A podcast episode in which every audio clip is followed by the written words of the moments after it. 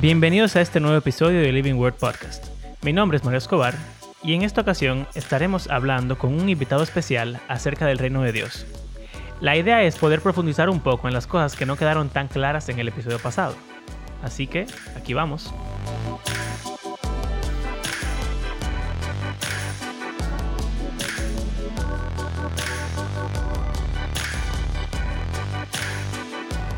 Bueno, señores, aquí estamos en otro episodio del podcast. Mi nombre es Mario Escobar y estoy aquí junto a mis compañeros. Abraham Sánchez. Y Andrés Fulcar. Y en el día de hoy, luego de una fascinante idea de nuestro compañero Andrés, decidimos preguntarle a um, algunos invitados acerca del tema que hemos estado tratando. Hemos estado hablando acerca del reino de Dios en el primer episodio hablamos acerca del Mesías, que es el Mesías en la Biblia, y verdad, todo eso de que es el rey de los judíos, que iba a establecer el reino de Dios. Pero entonces surgió la pregunta, ¿qué es el reino de Dios? Em, entonces, intentamos en el episodio pasado responder eso desde el Antiguo Testamento, llegando al Nuevo Testamento y a lo que Jesús estaba diciendo, pero em, nos dimos cuenta de que no todo el mundo entiende el reino de Dios exactamente de la misma forma. Y por eso, entonces a Andrés se le ocurre la brillante idea de invitar a al menos dos personas que nos puedan contar un poco qué entienden de este tema. Así que con nosotros hoy tenemos a un invitado muy especial, para mí específicamente, ya que esta persona, eh, lo más importante que esta persona tiene son dos cosas. Primero, fue mi profesor de Biblia en bachillerato. Y segundo, me casó hace dos semanas. Eso es lo que hace a esta persona especial. Así que con nosotros está Carlos Abreu. Bienvenido. pero yo creo que él no, dio, Biblia a André y a mí también, de cierto modo. O sea sí. que. Sí. Ah, eso no es tan importante. bueno, un placer para mí, eh, por aquí, Carlos Abreu, eh, pastoreando por la gracia de Dios en una iglesia a la cual Dios me llevó a plantar en San Cristóbal desde hace ya 17 años, cuando arrancamos eh, lo que era un ministerio evangelístico, que luego se formalizó en lo que hoy día es una iglesia. Y claro, he tenido el privilegio de enseñar a algunos de ustedes en etapas menores de su educación. Y claro, tuve el privilegio por más años de enseñar a Mario. Y doy gracias al Señor por ese privilegio de que no solamente he servido a Cristo en lo que sería la predicación y enseñanza de una iglesia local, sino también en colegios cristianos, donde ustedes han, estudiado, donde yo he tenido la, la dicha de poder influenciar en la mente y corazones de generaciones que se levantan dentro del pueblo de Dios para que no solamente crean en Cristo, sino que consagren sus vidas para servirle a Él. Así que me encanta el tema acerca del reino y quisiera poder aportar algo a los estudios que ustedes ya han ido haciendo eh, de manera personal. Entonces, Carlos, primera pregunta.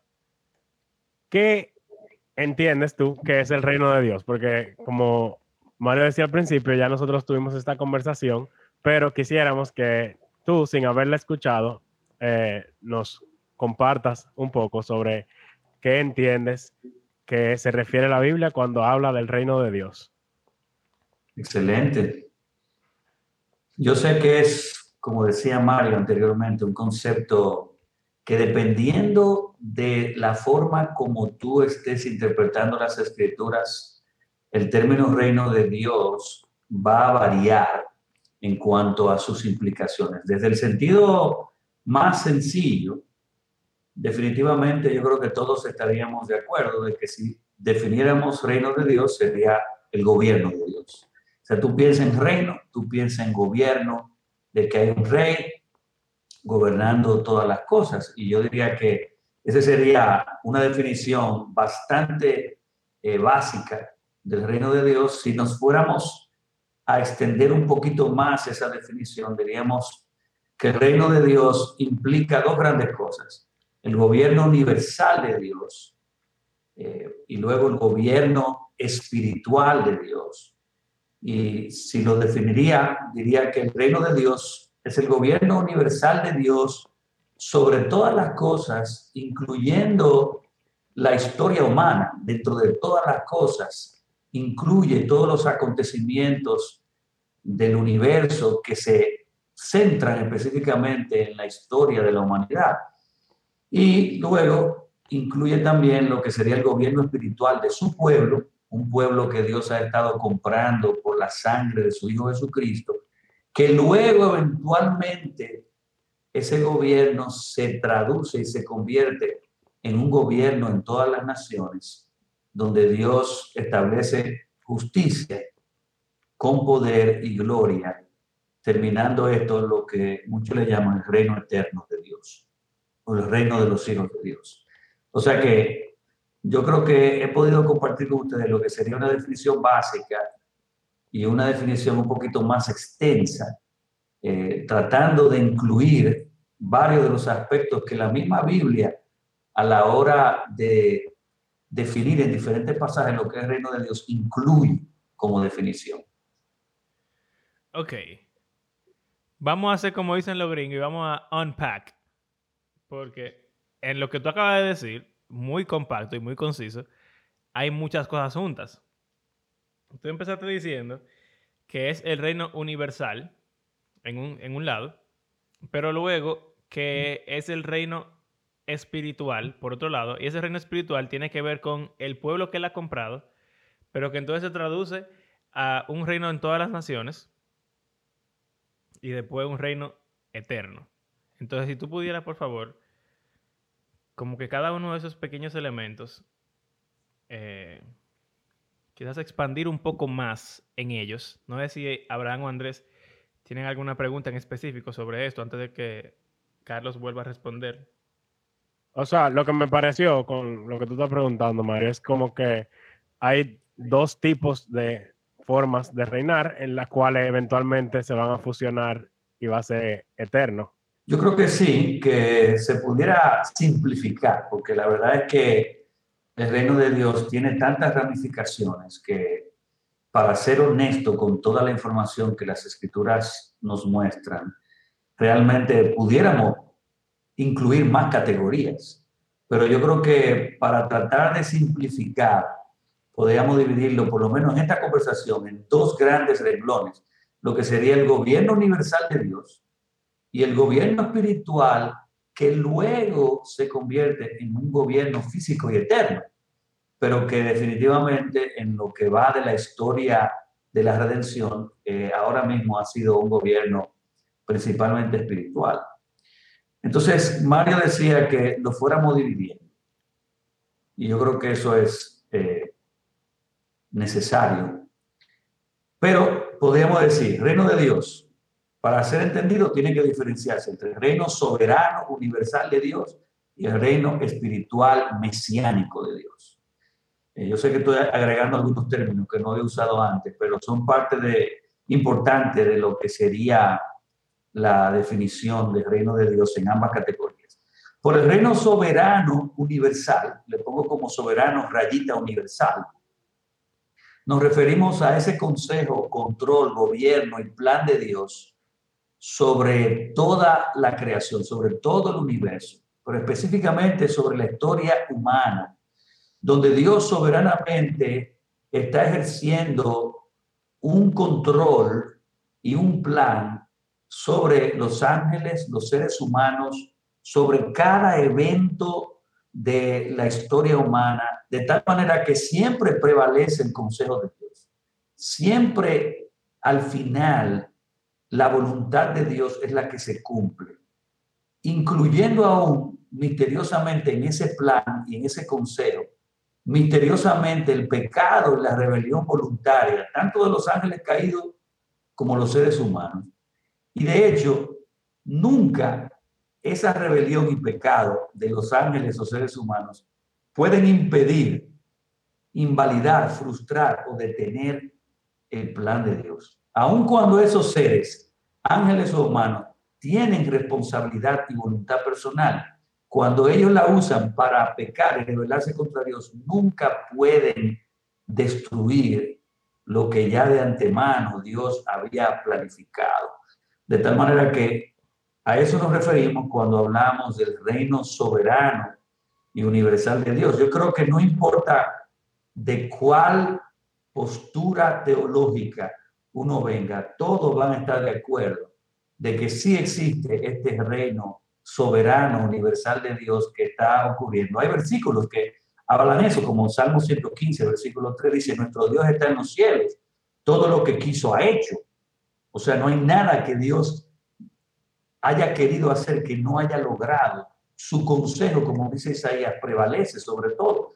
Daniel 4, cuando Daniel hablaba acerca del encuentro que tuvo con Nabucodonosor al interpretar eh, uno de sus sueños y eventualmente Nabucodonosor eh, fue humillado por Dios. Antes de que fuera humillado, parte de esa visión, sueño que tuvo Nabucodonosor incluía que el reino a Nabucodonosor iba a ser quitado.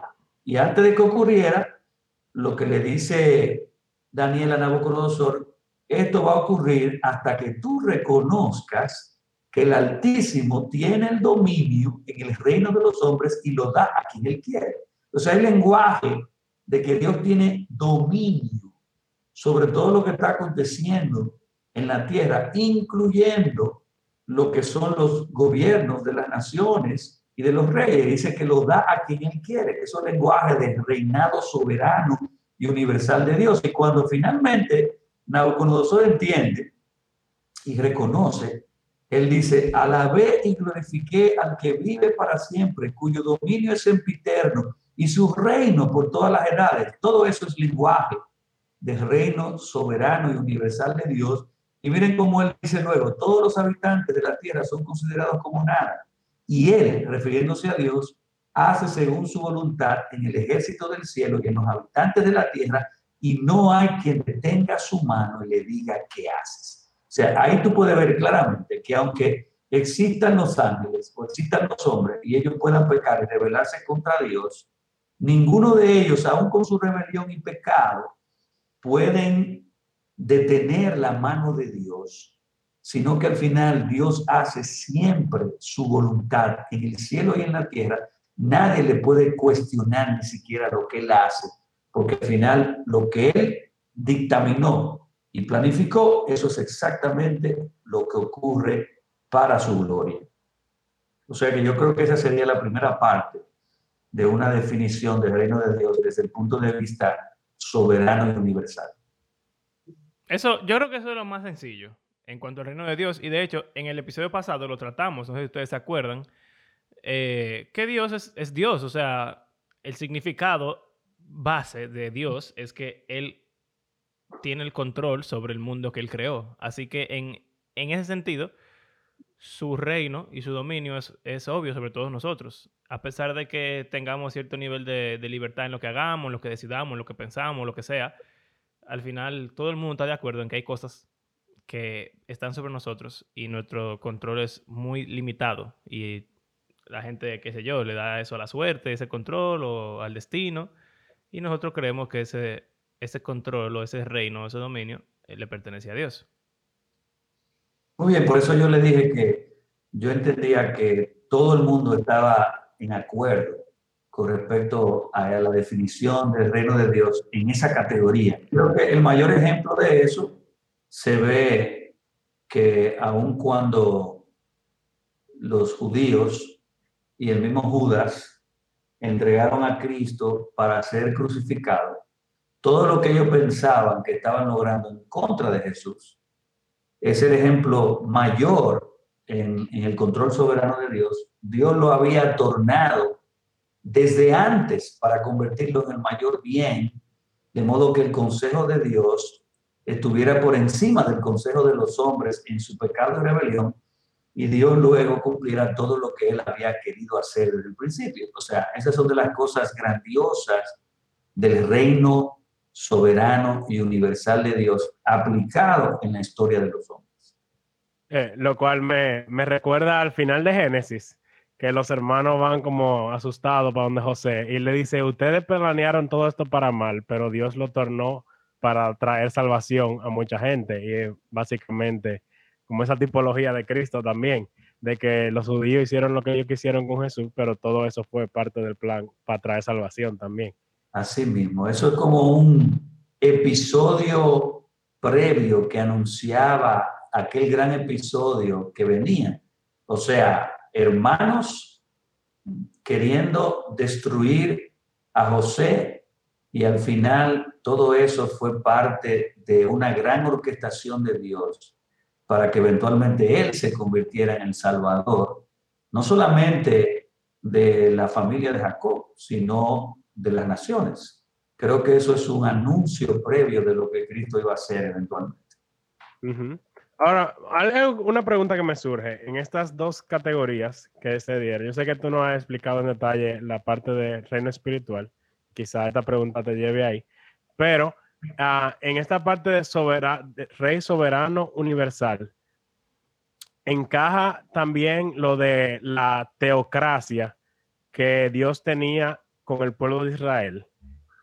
Yo creo que no, porque definitivamente dependiendo de cómo tú entiendas el Evangelio,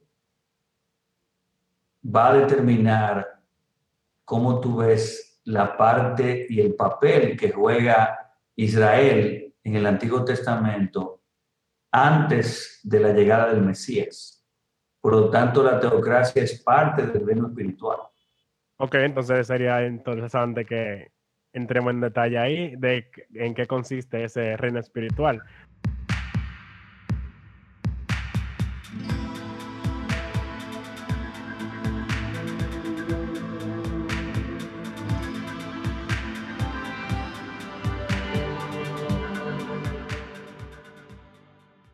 Hay veces que yo pienso en espiritual y yo pienso en, bueno, algo inmaterial. Sin embargo, si hay un, una teocracia como el el pueblo de Israel, una tierra, un pueblo, eh, o sea, hay de, ambas cosas, no solo es inmaterial.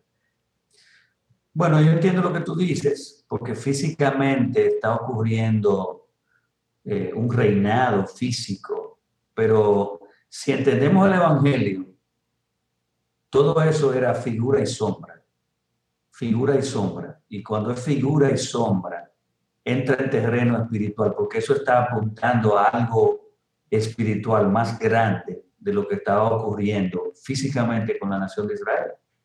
Entonces, creo que bueno que definamos lo que sería el, reino espiritual mesiánico.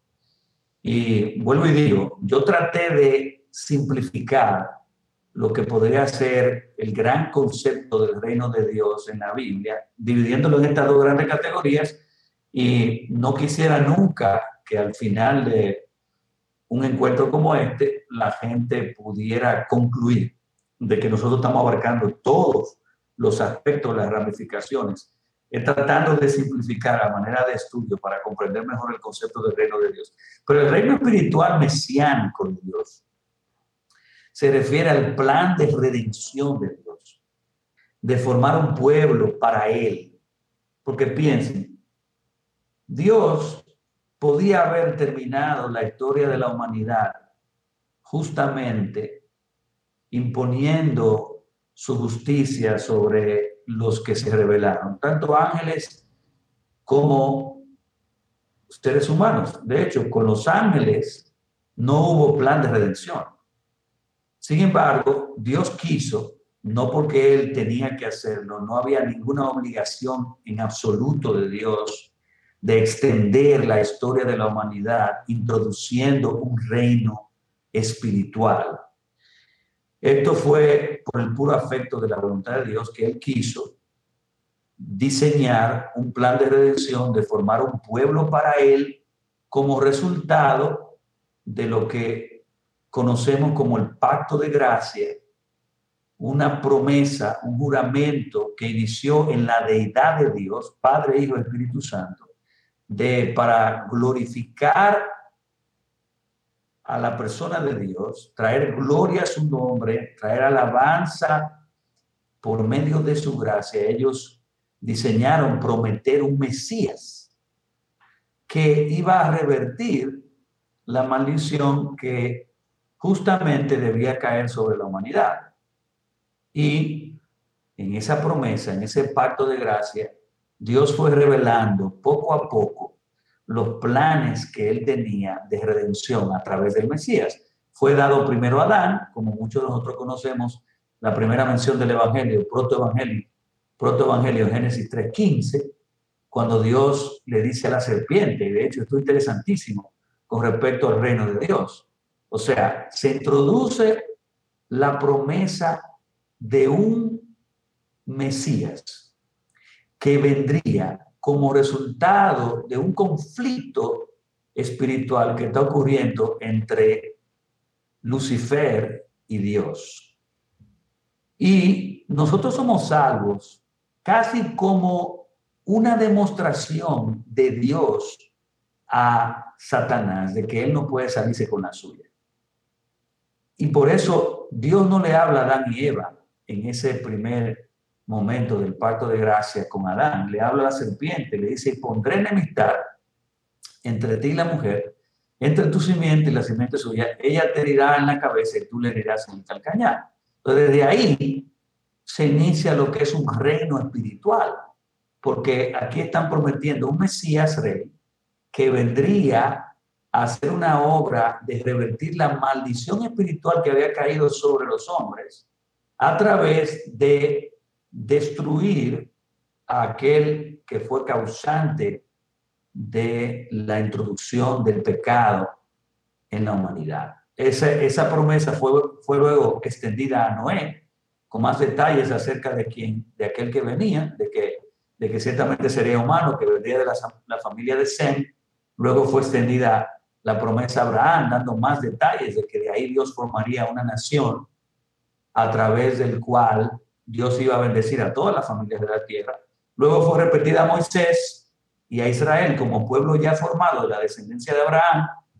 Y en ese momento Dios revela grandes detalles acerca de lo que eh, el Mesías iba a hacer eh, como parte de su obra redentora. Y luego fue a David repetido con más detalles de que ese Mesías vendría a reinar también, luego cumpliéndose todas esas promesas en el nuevo pacto, cuando eventualmente Cristo viene al mundo y todo lo que era figura y sombra de lo que él venía a hacer se cumple literalmente en gran parte en su primera venida, con algunas implicaciones en su segunda venida. De modo que ese reino espiritual se está estableciendo a través de Dios atraer hacia él mismo pecadores, tanto judíos como gentiles, a través de la locura de la revelación y predicación del Evangelio de la Gracia. El Evangelio comenzó en Génesis 3.15 y ese Evangelio oralmente fue siendo predicado hasta que eventualmente se fue escribiendo y se fue enseñando pero el objetivo no era simplemente salvar a una etnia de los pecadores. El objetivo siempre fue bendecir todas las familias de la tierra. Y eso quiere decir que Dios estaba formando un pueblo para él, de toda lengua, de toda tribu, de toda nación. Y eventualmente parte de esas promesas de Dios hacer un pueblo para él incluye que el Mesías vendría a reinar con su pueblo estableciendo justicia sobre todas las naciones. Y claro, esa parte futura del reinado físico de Cristo, que es, el, es, es como la etapa final del reinado espiritual, es donde más controversia hay sobre cómo es la naturaleza y el tiempo en que este reino espiritual mesiánico luego toma una fase física en la tierra.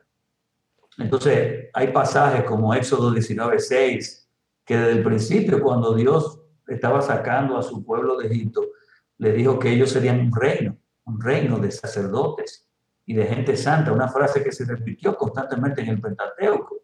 Pero eventualmente, cuando vemos más claramente la idea conectada de, de, del Mesías siendo rey, lo vemos más en los profetas, especialmente en el pacto de Dios con David, aunque si uno va anteriormente a Génesis, cuando Jacob le habló a cada uno de sus hijos, él dijo que de Judá vendría el que tendría el trono, el cetro. O sea que desde antes ya Dios estaba dando, así como la Trinidad en Génesis 1, Dios estaba dando destellos de que Dios es uno en tres personas. En Génesis 1.26, en Génesis 49, si no me equivoco, Dios estaba dando destellos de que este Mesías que venía, vendría a ser un rey que reinaría. Y luego los profetas fueron los que más, después de la promesa de David, de que de, la descendencia de David vendría uno que se iba a levantar y que afirmaría el trono, el reino, y que, y que sería para siempre. Realmente ahí se ve muy claramente que la esperanza judía era de un Mesías que tenía también implicaciones de reinar sobre toda la tierra. Cuando Cristo llega, cuando Cristo llega, él mismo dice, de hecho, Juan el Bautista dijo antes que Cristo viniera, el tiempo se ha cumplido, el reino de Dios se ha acercado. Cristo llega y dice, arrepentidos, porque el reino de Dios se ha acercado. Y entonces, naturalmente, Cristo está diciendo, el reino de Dios está llegando a ustedes. Eh, aunque eso no quiere decir que en ese momento era que el reino se estaba estableciendo, porque miren cómo anteriormente ya el mismo Moisés le decía a los israelitas que ellos serían un reino un reino. O sea que hay un reino espiritual que está ocurriendo del Antiguo Testamento a través de la conversión de pecadores que al ver las promesas de este Mesías y la obra que él iba a hacer, se arrepienten, se tornan a él para justificación de sus pecados y se consagran a la voluntad moral de ese rey de forma espiritual, tanto en el Antiguo Testamento como en el Nuevo.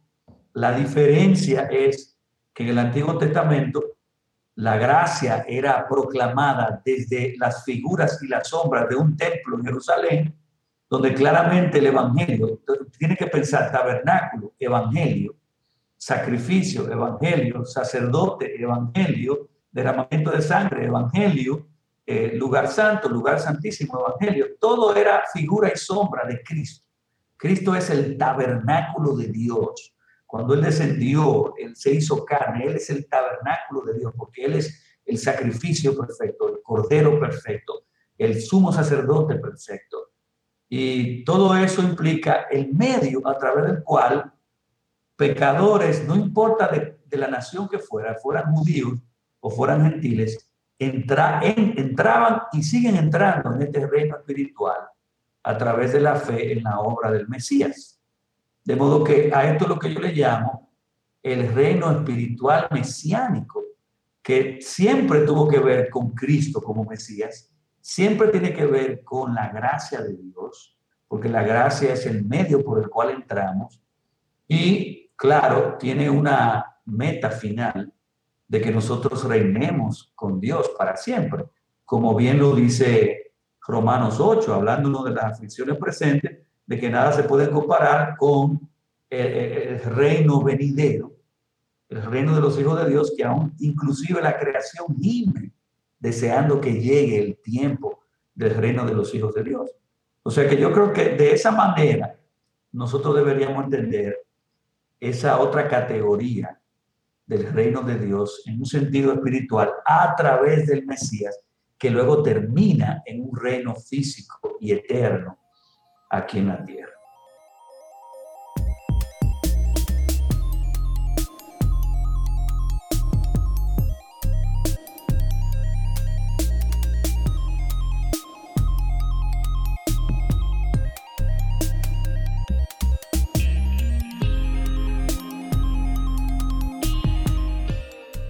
Ahora, yo, yo la, la pregunta que, que, me surge siempre cuando hablamos de estos temas es, ¿qué tanto influye o cómo influye en mi vida como cristiano mi posición en ese sentido?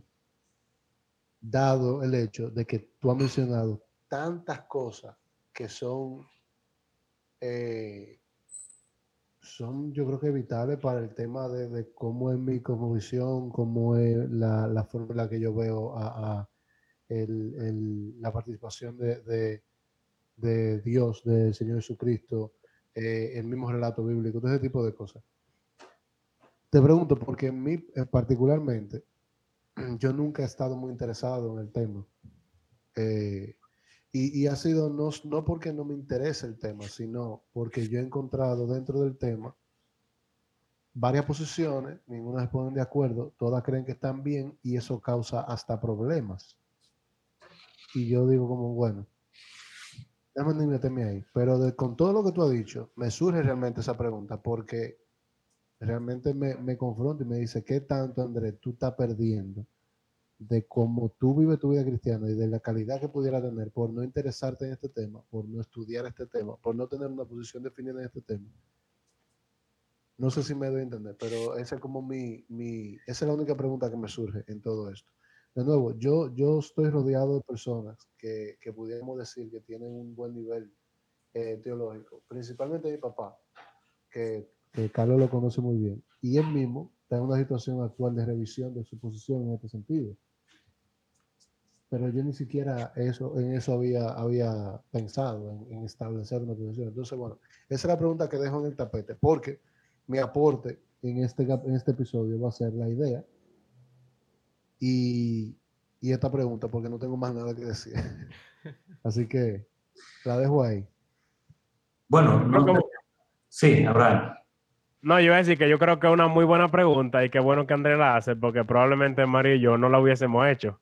O sea que quisiéramos en verdad ver. Sin embargo, Abraham, aunque definitivamente yo no lo hubiera hecho, para mí eh, es una pregunta muy importante porque mi postura actual en cuanto al reino de Dios es algo que motiva mucho mi vida cristiana actual y lo que yo quiero hacer para el Señor y cómo yo entiendo que yo debería vivir mi vida para el Señor y yo entiendo que una de las cosas que más me ha hecho crecer como cristiano y no en un crecimiento tú sabes, como generalmente... Uno, exacto. O de que, no sé, oro más o algo así, lo cual es bueno, pero, pero no es tangible. Algo que yo veo, veo en mi vida como, como algo que me ha hecho crecer tangiblemente es haber cambiado mi postura en cuanto a, al reino y mi posición dentro del reino. Eh, entonces, nada. Sí, yo creo que es sumamente importante. Yo lo digo que nosotros no lo hubiésemos preguntado porque quizá es algo que ya hemos hablado entre nosotros y como que conocemos la respuesta uno del otro y no sé. Pero en verdad sí, eso es una de las preguntas, yo creo, muy importantes, sí, en este tema.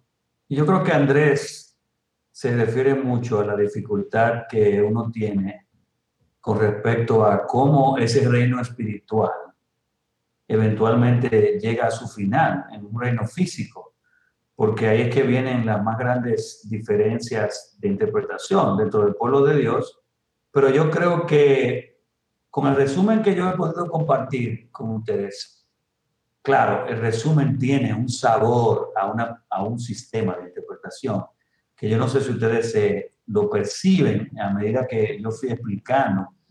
Y ese, y ese sabor de ese tipo de sistema, para mí, es el, el, flujo natural de la historia de la redención. Yo creo que cuando Abraham mencionaba que los libros que él está utilizando eh, le han ayudado a percibir como ciertos cambios de, de, quizás de lo que él se imaginaba que era la universidad donde, donde yo provengo.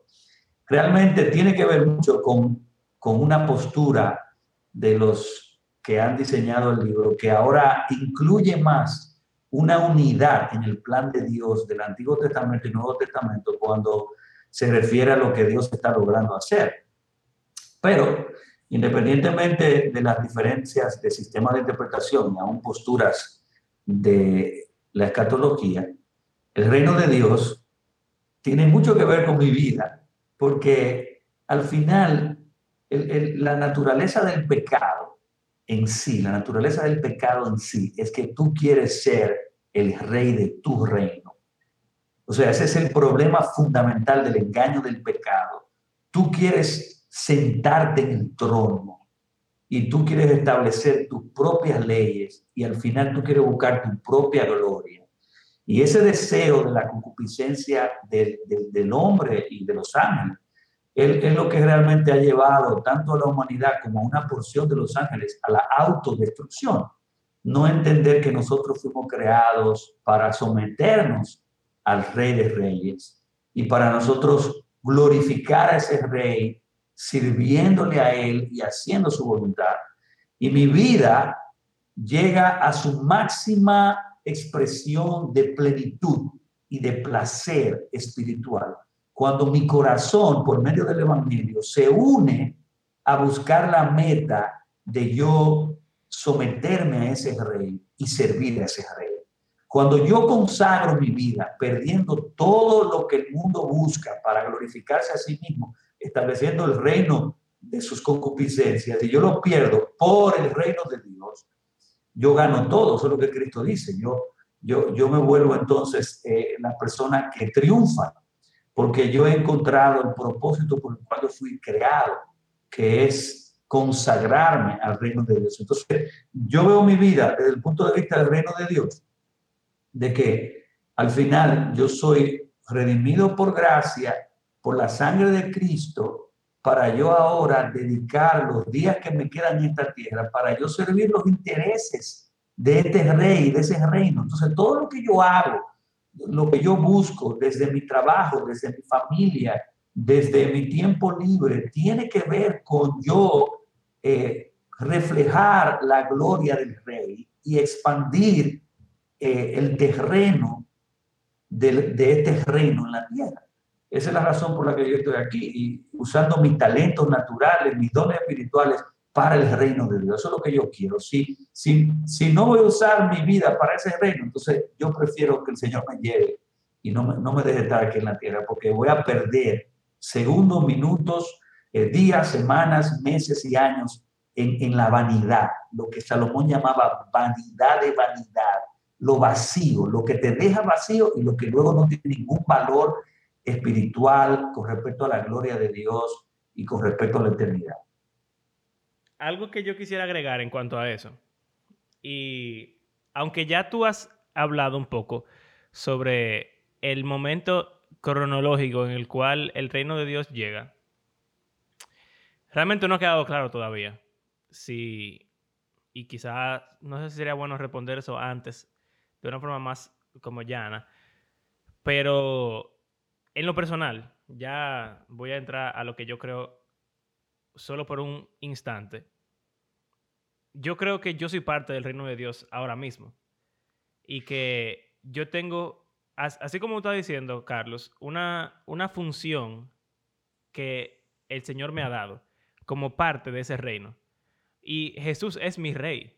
Entonces, eh, para mí hay un cambio radical en la forma en, la cual yo veo mi vida. Si de verdad yo me, me, rijo y todo lo que yo hago está debajo del dominio absoluto de esa persona a quien yo llamo rey. Y aunque muchas veces, o bueno, en mi propia vida como cristiano, yo siempre he dicho, sí, eh, Jesús es mi Señor y mi Salvador, por ejemplo. Y yo obedezco al Señor o lo que sea nunca se ha visto como algo tan real o tan tangible como cuando yo empecé a verme como parte de un reino y como Jesús siendo mi rey y como si yo fuera parte de una película medieval o algo así en la cual la gente llega, los caballeros llegan al palacio y se, y se arrodillan delante del rey y él le dice vayan a tal sitio, hagan tal cosa y es una cosa tan solemne y tan, eh, no sé, real que, que luego de verlo así realmente mi vida o sea, yo quiero servir más al Señor por eso. O sea que eh, creo que tu respuesta es muy, muy, muy buena. Y, bueno, sí.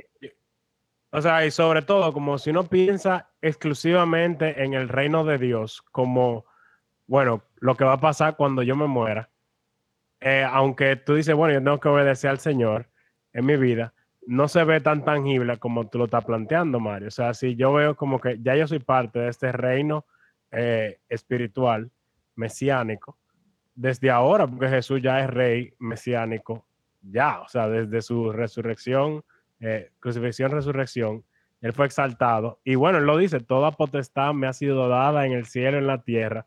Y en varios pasajes, por ejemplo, Pedro dice, usa esas palabra que estaba diciendo Carlos ahorita de Moisés, de que ustedes son reino de sacerdotes. Juan al comienzo de Apocalipsis lo dice también, nos ha hecho un reino de sacerdotes. O sea que yo creo que sí, que ese cambio de mentalidad tenemos que tenerlo y es como un llamado a la acción. Si Jesús es rey ya, y yo soy su súbdito, ¿qué implicación eso tiene para mi vida? Eso causó también en mi vida un cambio de cómo yo me relaciono con el Señor y cómo, o sea, como la motivación por la cual yo lo obedezco o lo vivo en el día a día. No sé si se entiende bien. Y las metas que yo persigo en mi vida, eh, como parte de yo verme eh, eh, en un episodio más de lo que Dios está logrando hacer y cómo yo puedo convertirme en un instrumento de la gracia de Dios para la expansión del reino de Dios aquí en la tierra.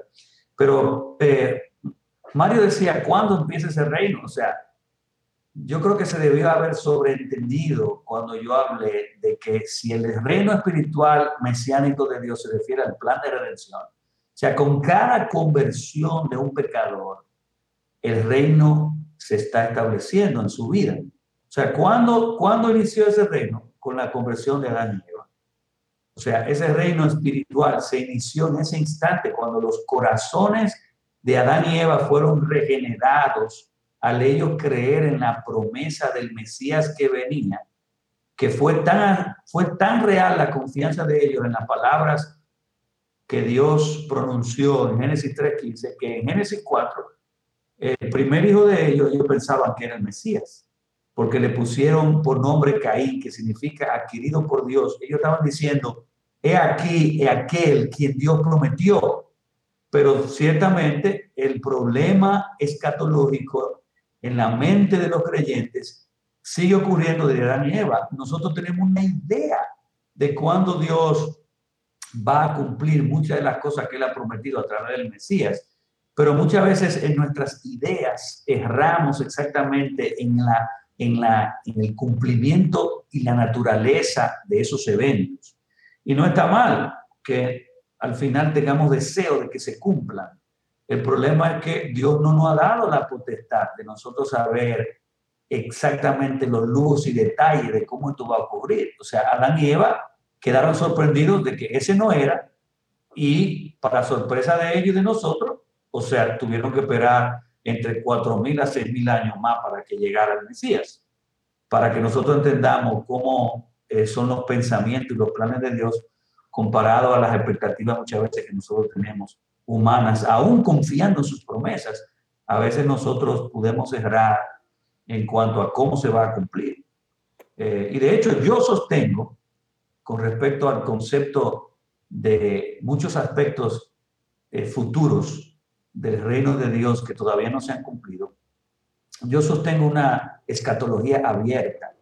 Y ese término yo no lo, no lo originé, no me recuerdo si lo leí en algún lugar, eh, pero con respecto a los dones espirituales, donde hay mucho debate hoy día si, si uno es cesacionista o es continuista, si hay algunos dones que cesaron en la iglesia o, todos los dones continúan, yo soy abierto pero cauteloso. Y esa terminología abierto habla de que yo sé que Dios es soberano y puede dar el don que Él quiera en el lugar que Él quiera, cuando Él entienda que Él que su iglesia necesite ese don. Contrario a la posición de algunos que dicen que algunos dones ya no se están impartiendo, pero tomo el término abierto y lo aplico a la escatología diciendo esto. Hay aspectos del reino de Dios futuros que están clarísimos y que todos estamos de acuerdo, pero hay aspectos del reino de Dios futuro que, que Dios no nos lo dijo claramente y donde Dios no nos ha hablado claramente, eso tiene que ver con la naturaleza de algunos eventos y el tiempo de algunos eventos. Entonces nosotros tenemos que ser eh, bondadosos y tener cierto nivel de amor y gracia, reconociendo que si es difícil de entender, de interpretar y de ordenar, entonces yo al final me echo un poco para atrás y y digo, en ese aspecto yo respeto a mi hermano que pueda diferir de mí y reconozco que lo que está ocurriendo es que Dios me dejó ver por un hueco algunos eventos que van a ocurrir y que yo no puedo necesariamente entenderlo todo, como tampoco lo puedo ordenar perfectamente en un calendario exacto, eh, porque yo creo que esa no fue la intención de Dios tampoco. Eh, no sé si están entendiendo esas implicaciones futuras de ese reino espiritual que luego trasciende a un reino físico. Sí, básicamente, básicamente eh, esa es yo creo que una de las razones por las que, como, como dije ahorita, yo no, no me llamaba la atención. Pelear por cosas que... Y yo pongo la, el pelear porque Carlos, tanto como Abraham, creo que pueden entender más o menos a qué me refiero con eso. Pero es precisamente lo que tú estás diciendo ahora, lo que siempre me hizo ruido. Como un Dios que no nos ha calendarizado la historia de antemano nunca. De una primera, nosotros entendemos de un punto para adelante que todo está calendarizado. O sea, eso no, no, a mí no me cuadraba. Y el hecho de lo que tú estás diciendo, de no tener la apertura de recibir otras informaciones, que es lo que, como hablamos fuera ya de grabación, algunas personas que sostenían tal vez una, una posición X han ido modificando tal vez al darse cuenta de que lo hermético no necesariamente... Porque yo entiendo que, y yo siempre trato de dar beneficio a la duda, yo entiendo que el hermetismo en cierta posición teológica empieza tal vez en algún momento como una forma de protección frente a falsa doctrina, pero, eh, pero puede volverse una, una camisa de fuerza o puede también volverse eh, algo, y no quiero utilizar palabras tampoco que, que ofendan a nadie, pero puede volverse algo incluso hasta soberbio. Entonces, eh, qué bueno que tú dices lo que tú estás diciendo, porque, y lo que, hablamos, lo que hablaron ahorita, porque realmente ahora yo estoy viendo cómo mi cosmovisión es afectada en base a la posición que yo tenga de cuándo es reino de Dios y cuándo no. Eh, ¿Qué es el reino de Dios? ¿Cuándo empieza? Además de cierto tipo de, de aplicaciones que hay en posiciones católicas que no vienen, no vienen al tema, al caso, que lo hablaremos tal vez cuando en algún momento contigo. Me interesa tener algún tipo de conversación de este, de este tipo contigo, Carlos, eh, por lo que tú acabas de decir.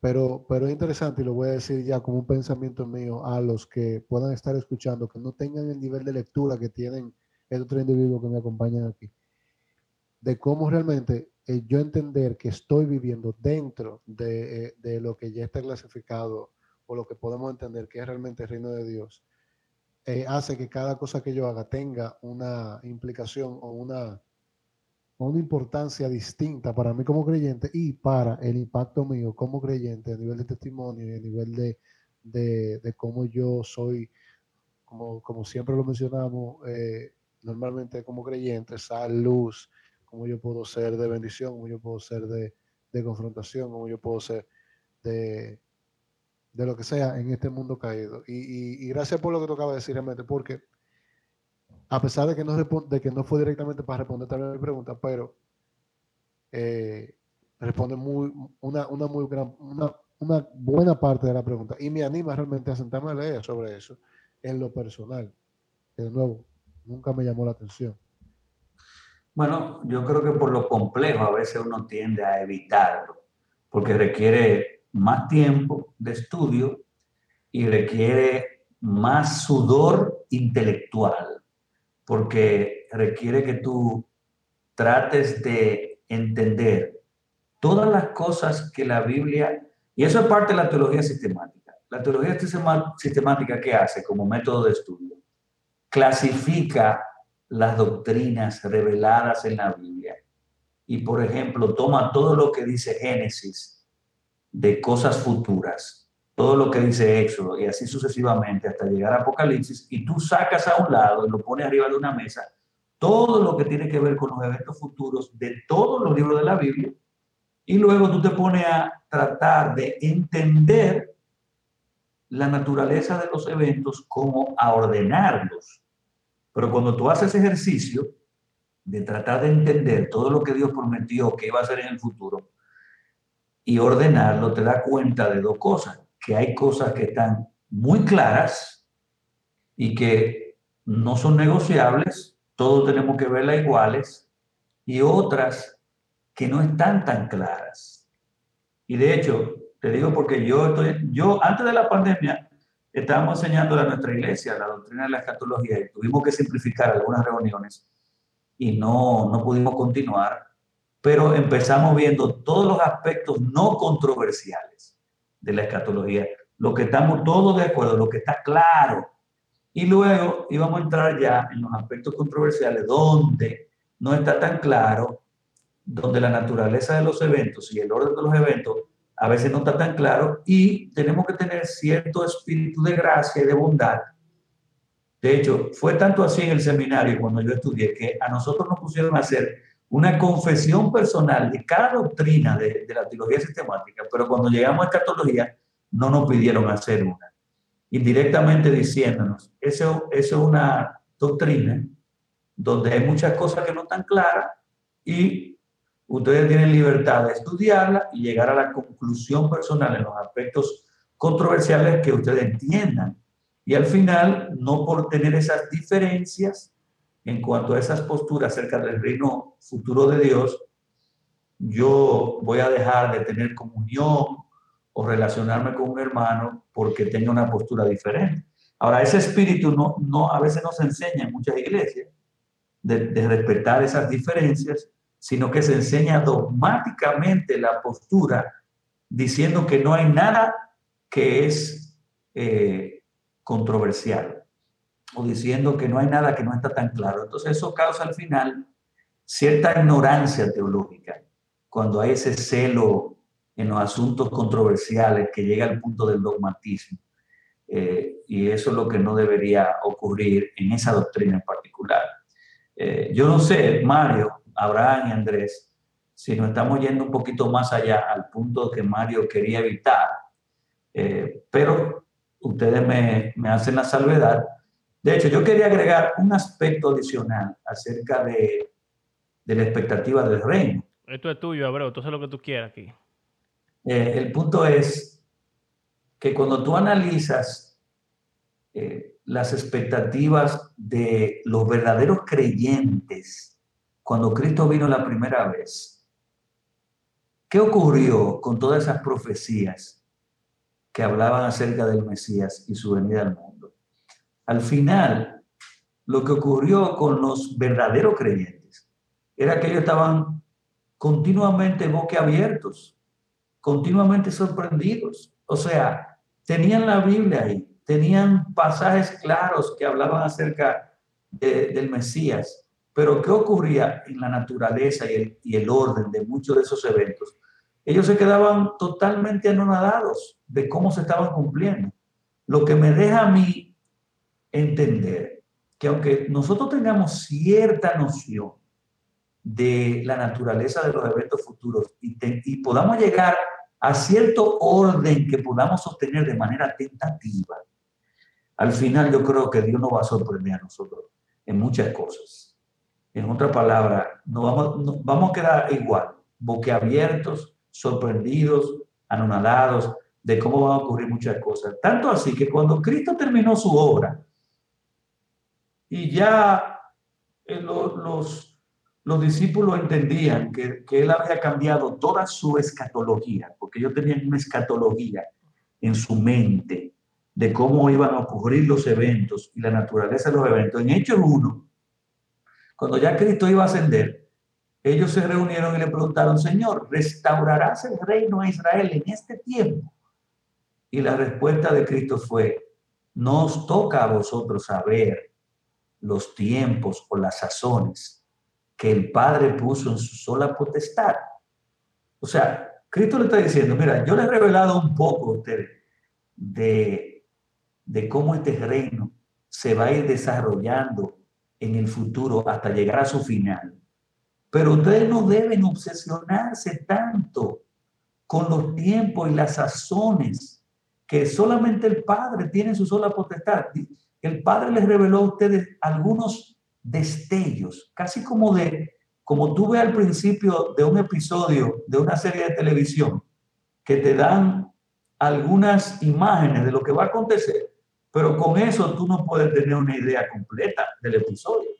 Pero tú sabes lo que viene, tú tienes una idea de lo que viene, pero no tienes todos los lujos y detalles. Para mí, eso es lo que ocurre con los detalles futuros del reino de Dios. Tú tienes, ¿cómo le llaman a eso? Eh, un intro, un intro o un, eh, cuando es película, un trailer.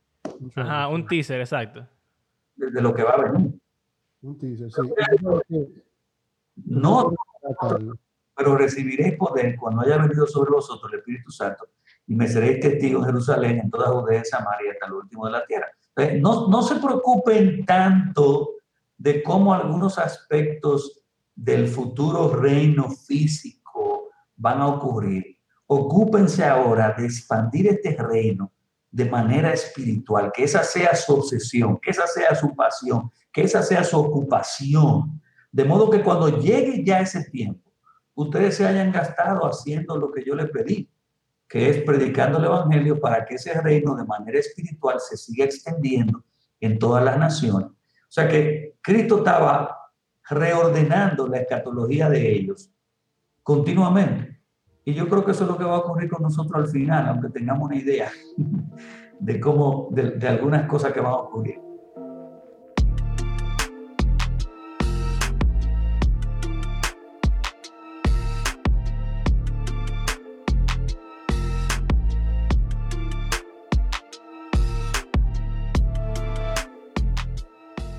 Súper. Eso me acuerda algo que Abraham dijo el episodio pasado, usando una de las parábolas de Jesús, de que el reino de los cielos es como una masa con levadura que se expande.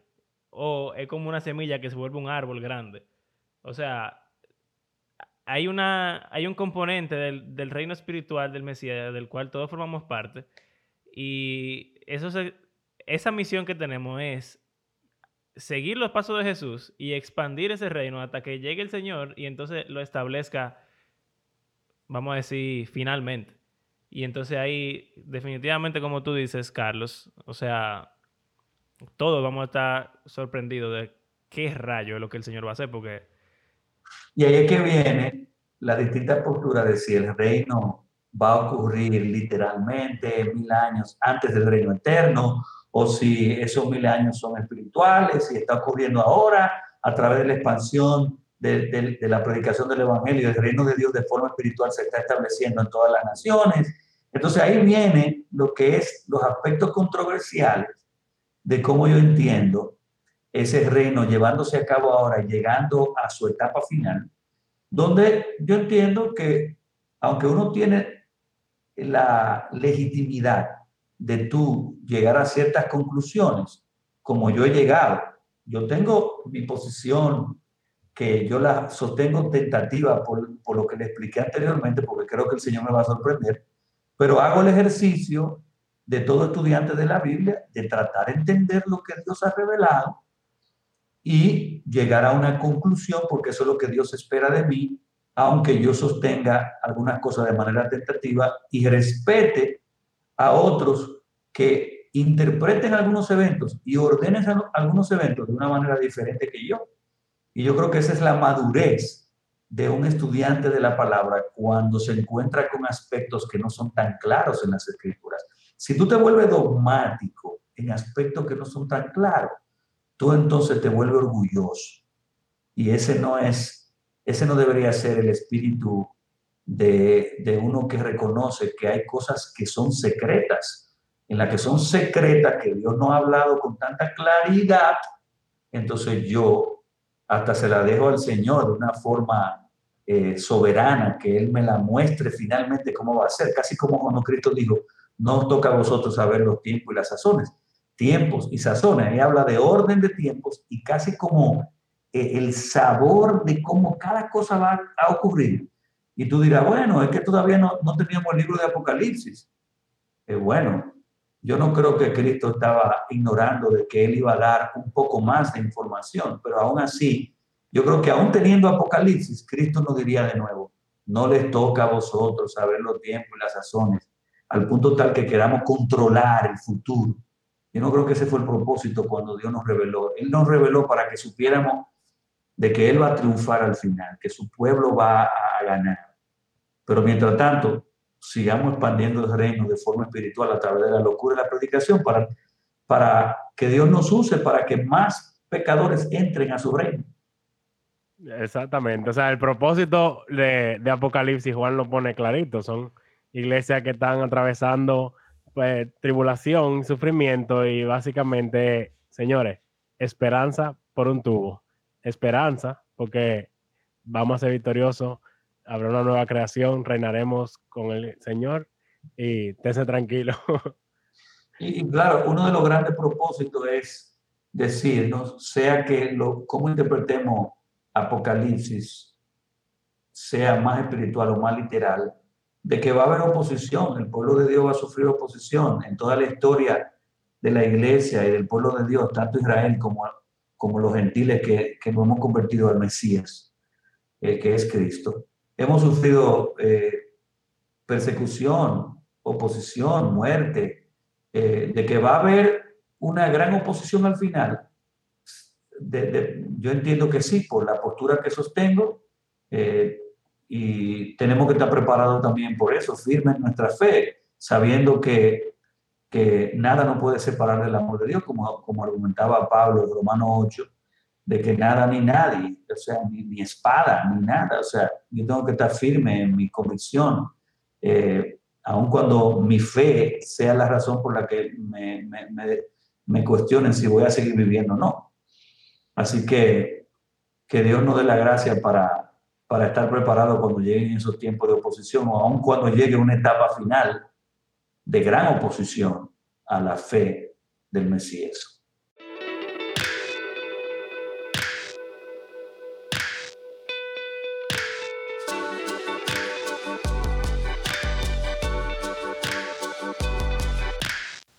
Gracias por acompañarnos en este episodio. Sabemos que ha sido un poco largo, pero quisimos dejar este pequeño clip para el final, ya que el tema está prácticamente concluido, pero es una pregunta que surgió llegando al final de la conversación y quizás para algunos parezca interesante.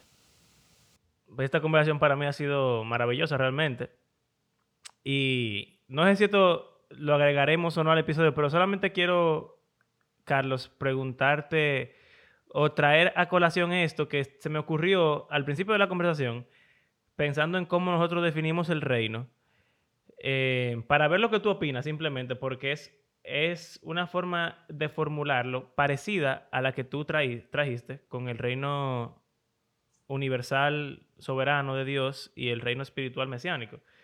Que, eh, vamos a decir, es otra forma de llamarlo, pero en mi mente, por lo menos, como que cumplen el mismo propósito. Yo quiero saber solamente cuál es tu opinión al respecto.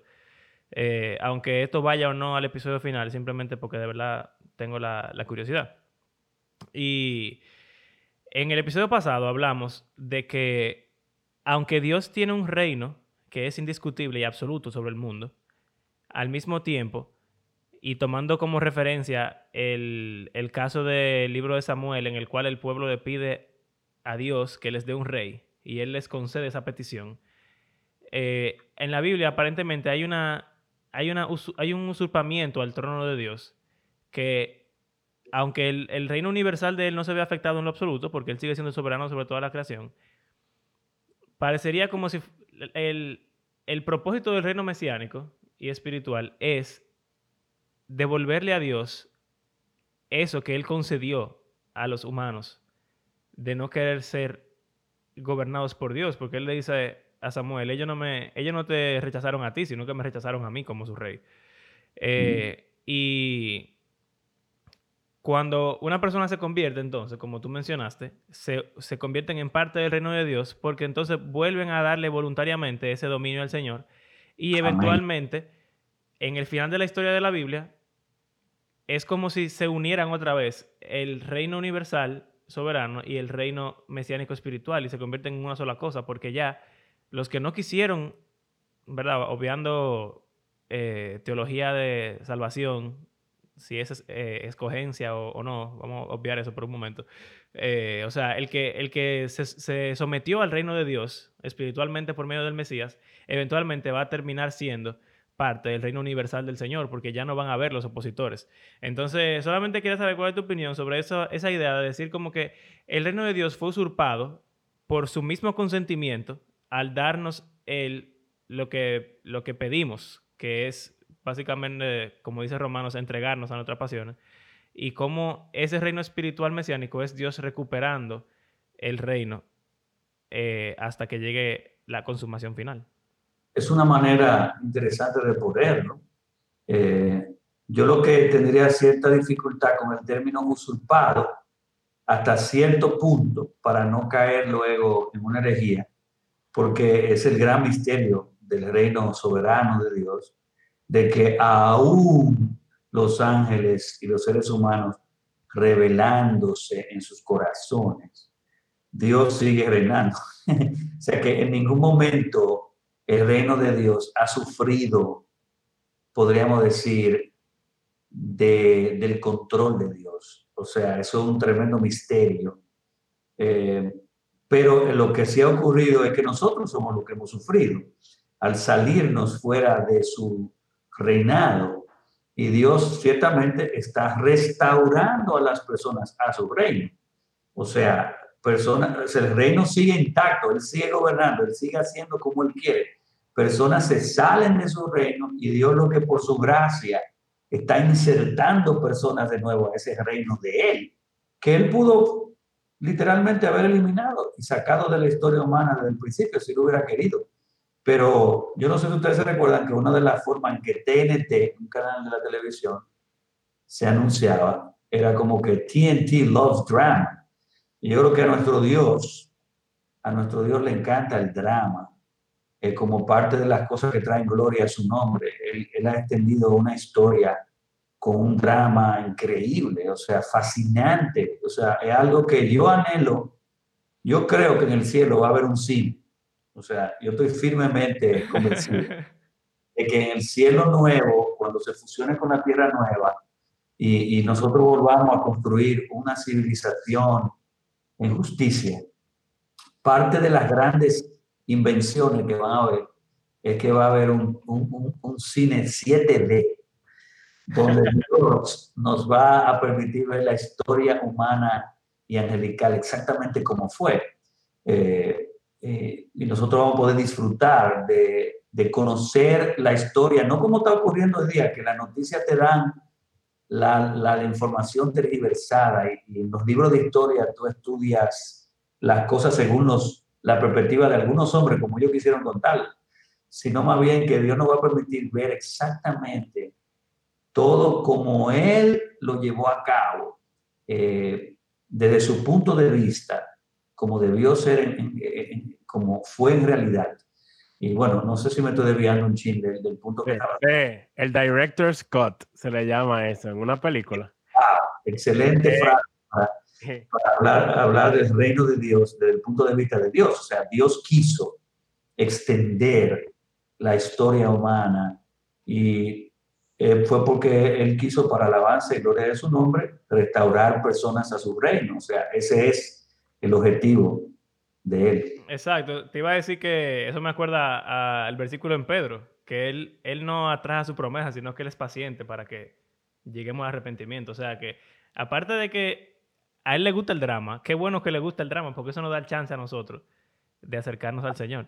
Y piensa, piensa, estamos siendo salvos casi como un plan que Dios introdujo para mostrarle a Satanás que él no podía salirse con la suya, con lo que hizo al tentar y seducir a Adán y Eva a pecar. Entonces él introduce este plan y luego de ese plan, él está salvando gente de todo trasfondo, de todo lugar, para él formar un pueblo para él que le ame. O sea que él podía haber acabado ese episodio muchísimo más rápido. Él no tenía, él no estaba obligado a,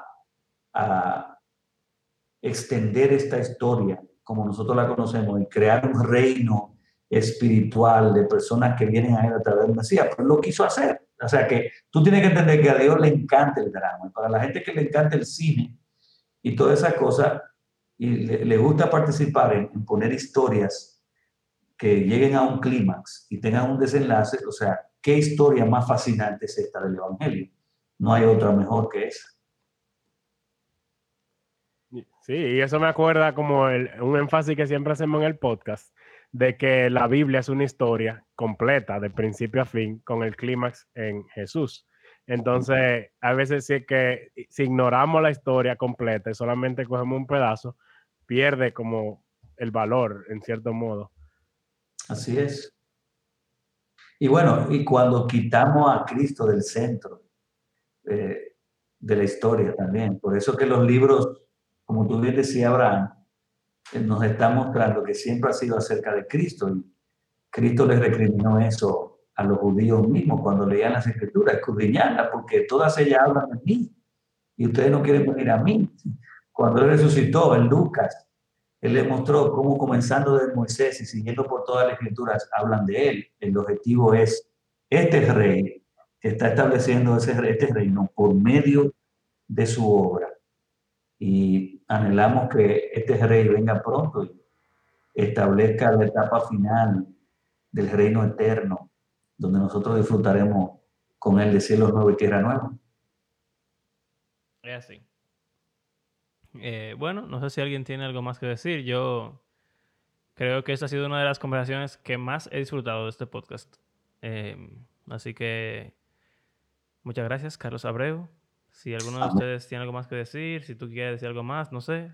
Eh, bueno, yo, yo podría terminar diciendo, el reino de Dios se inauguró cuando Dios reveló el Evangelio y se está expandiendo por gracia de forma espiritual hasta llegar a un final cuando se va a establecer con poder y gloria de forma visible. Yo creo que esa es una forma de ver el reino desde su principio hasta su final.